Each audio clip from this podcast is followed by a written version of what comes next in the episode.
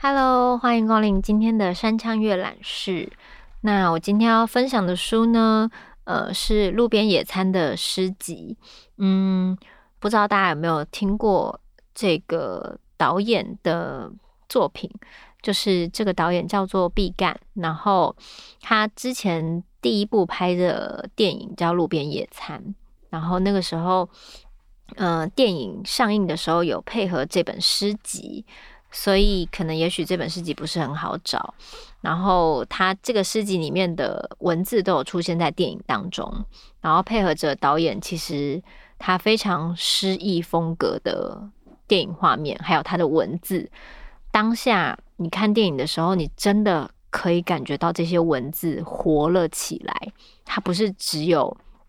你在一般读文字时候的那种画面，它是非常写实的。用他的电影叙事手法把这些文字拍了出来，所以我那时候非常的喜欢。那这个喜欢有一点难形容，说我到底在喜欢什么？因为如果可能你刚好错过了这部电影的话，也许我们现在可以单纯的看一下毕赣写的这些诗的文字，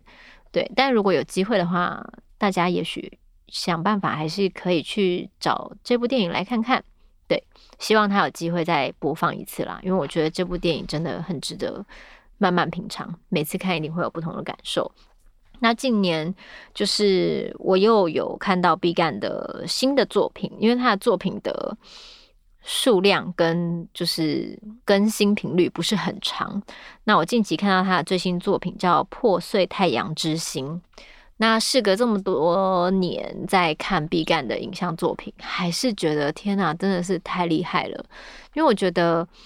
呃，每个人其实都一定会想要追求什么突破，或是每一次的演出，或是每一次的作品都更好更好。可是我在想，有时候你要维持一个风格，或是维持一个你你已经很好了的状态，你再去维持，再持续在你的。自己的路上往那个风格去创作、去钻研，真的就已经很不容易。那他的新的作品，我看完以后，竟然好像又比《路边野餐》更喜欢，所以我就觉得天哪，也太惊喜了吧！就是在所有这么多各式各样影片或是串流媒体起来的时候，还是有人这么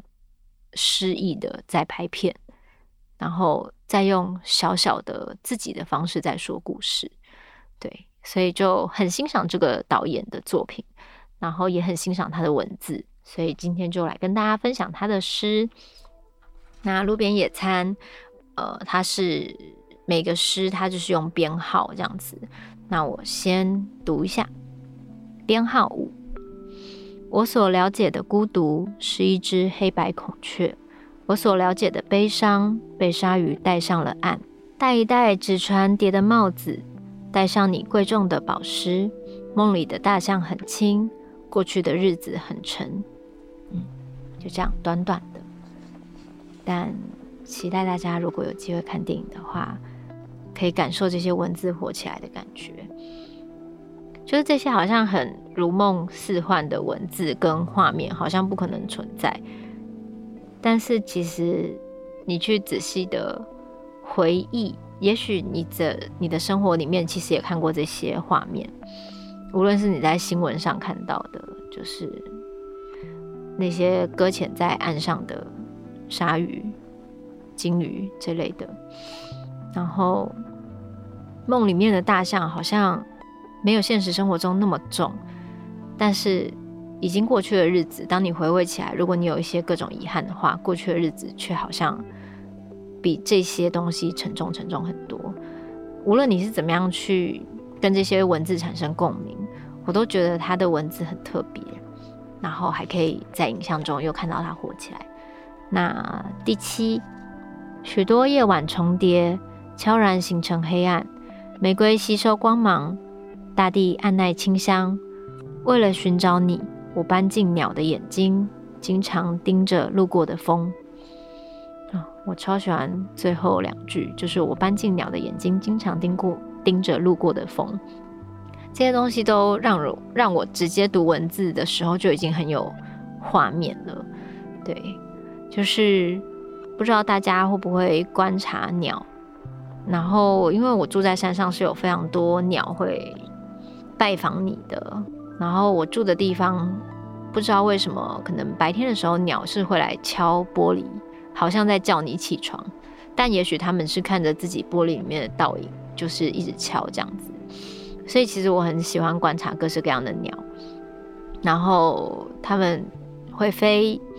然后他们眼睛盯着什么东西，就像直接飞过去，就是就像很多人很喜欢摄影捕捉鸟类、鸟鸟类这样子，就是在植物园或者什么，你都可以看到很多人在那边捕捉鸟。我都觉得他们你不注意的时候，可能只听得到他们的声音，但是当你细细的注意的时候，每一只鸟的羽毛、它们的眼睛、它们的一切，真的是非常的美，嗯。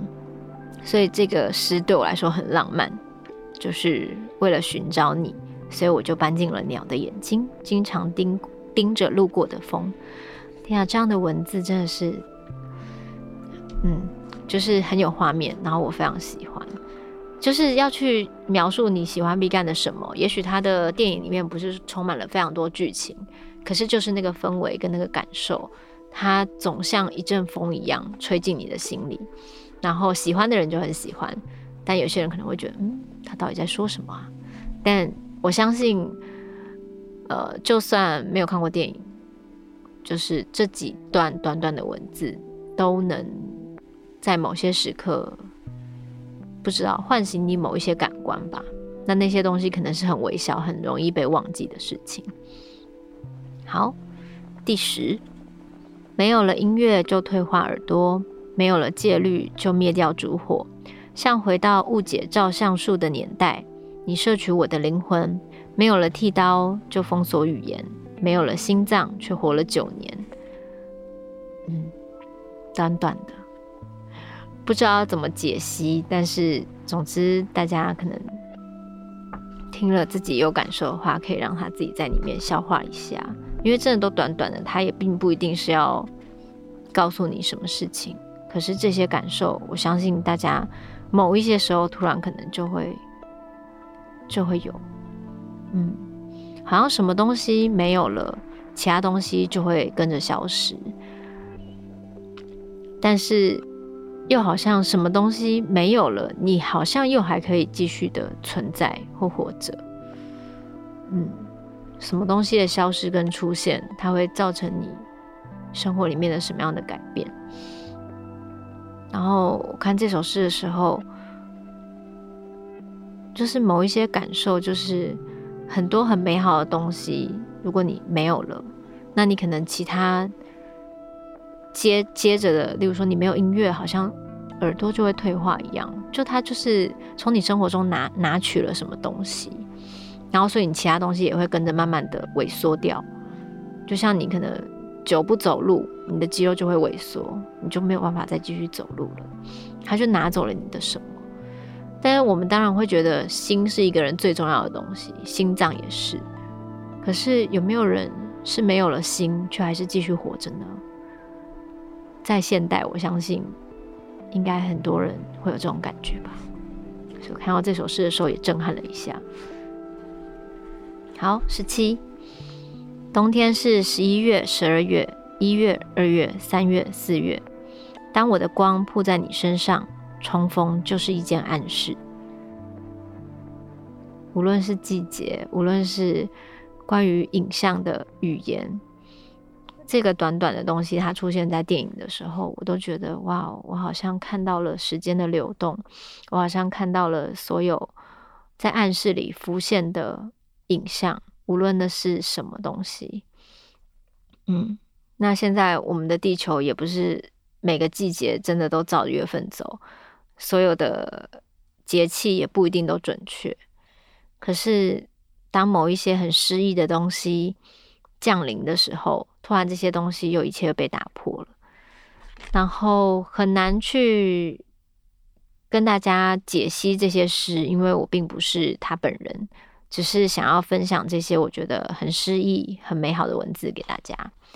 那希望大家可以找毕赣的电影来看，也希望大家有机会的话可以阅读这本《路边野餐》短短的文字跟诗集，还有里面有一些小小的剧照。对，希望大家透过我这么模糊的分析跟分享，还有办法感觉到它的美好，因为我真的不是专业的影评人，或是有办法解析他的文字，但是就是很喜欢，所以在这边分享给大家。我们山茶月老师下周见喽！